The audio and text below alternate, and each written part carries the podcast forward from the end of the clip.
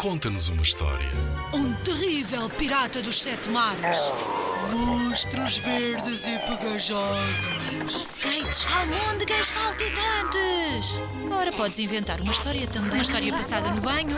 Uma história de como é tão difícil acordar de manhã cedo. Conta-nos uma história. Inspira-te nos trabalhos de meninos que participaram noutros anos.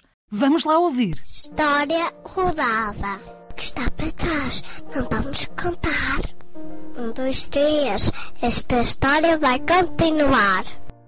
Oh, é um lobo. Um lobo? É melhor deixá-lo aí. Os lobos são maus. Essa ideia que os lobos são sempre maus é das histórias infantis. Não sabem que o lobo é uma espécie animal em vias de extinção. Vamos tratar dele. É um ser vivo como nós. Lá por ser selvagem, tem que ser ajudado. Além disso, ele é tão pequeno. Coitadinho. Deve-se ter perdido da sua alcateia. Talvez. Mas agora vamos parar com a conversa e resolver este problema. Tenho uma ideia.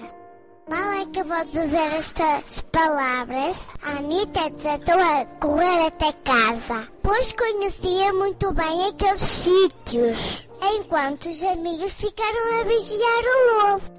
Quando chegou à casa, a Anitta pegou no trenó, numa manta quentinha, foi logo ter com o seu grupo.